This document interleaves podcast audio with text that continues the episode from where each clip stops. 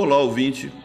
Eu me chamo Alexander Fernandes França, sou acadêmico do curso de História da Unipar do Polo de Paranavaí. Este é um podcast para falar acerca de um personagem marcante da história da humanidade, Adolf Hitler. De um simples mensageiro na Primeira Guerra Mundial ao cargo máximo de Führer, o chefe da Alemanha, a toda poderosa Alemanha, que saíra derrotada da Primeira Guerra Mundial, cujas punições do Tratado de Versalhes, excessivas punições, levaram a Alemanha ao caos. E esse panorama de caos emergiu Adolf Hitler dono de uma oratória sensacional, o chefe do partido nazista foi encontrando espaço dentre o povo. E a miserabilidade que os alemães viviam por conta desse contexto do pós-guerra fez com que Hitler chegasse ao poder. Como se sabe, as condições do Tratado de Versalhes foram terríveis. A região da Alsácia-Lorena devolvida para a França, a cidade de Danzig sob domínio, ficou sob o controle da Liga das Nações. O exército da Alemanha reduzido a 100 mil soldados e todo o poder bélico reduzido a quase nada. A punição econômica também foi algo que contribuiu para que a crise se instale. Com alemães vivendo em condições subhumanas, pode-se assim dizer, vivendo na mais alta miserabilidade, pagando uma conta cara demais. E é nesse contexto que surge Adolf Hitler uma pessoa movida pelo ódio, incapaz de estabelecer relacionamentos humanos normais, mas dono de uma oratória sem dúvida sensacional.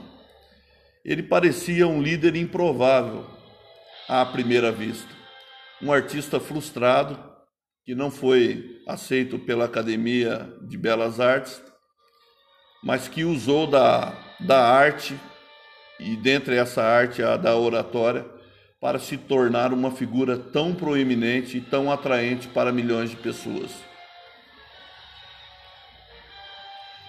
O autor, historiador Lawrence Hess, ele lançou um livro onde ele analisa a natureza atrativa de Hitler, revelando o papel de seu suposto carisma. E isso desempenhou o sucesso de Adolf Hitler. Ninguém chega onde Hitler chegou se não for através desse contexto que se criou. Os mecanismos internos de Estado, de Auschwitz, explorado também pelo autor, abordam os crimes que os nazistas cometeram. O carisma de Adolf Hitler, sem dúvidas, é o ápice de 20 anos de escrita e pesquisa sobre o Terceiro Reich. Uma análise profunda sobre a mente do homem que é o centro de tudo isso. O nacionalismo, o movimento que se tornou forte no século XX, é, desencadeou figuras como Adolf Hitler na Alemanha, Benito Mussolini na Itália, o general Tojo do Japão,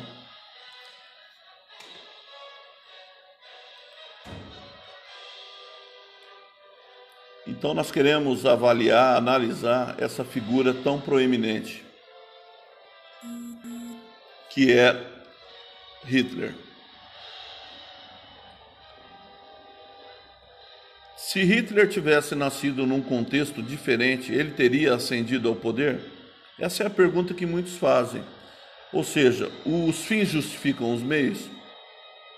Talvez dentro daquele contexto em que vivia, a Alemanha precisava dar um salto, dar uma volta, mas não era necessário o que foi feito com a chacina de milhões, mais de 6 milhões de judeus foram mortos por ocasião da Segunda Guerra Mundial. E mais de 60 milhões de pessoas mortas em todo o mundo. Então, serve de reflexão para nós. No período onde há a paz, nós devemos zelar para que a paz seja realmente reinante. Como nós podemos observar, a paz mundial demanda uma série de fatores. Para a guerra, basta um contexto e um nacionalismo exacerbado, que é diferente do nacionalismo para o patriotismo. Patriotismo é o amor para, para com a pátria e os símbolos nacionais. O nacionalismo é, vai muito além, chega a um xenofobismo. A xenofobia trata os de outra pátria como inferiores, como desiguais.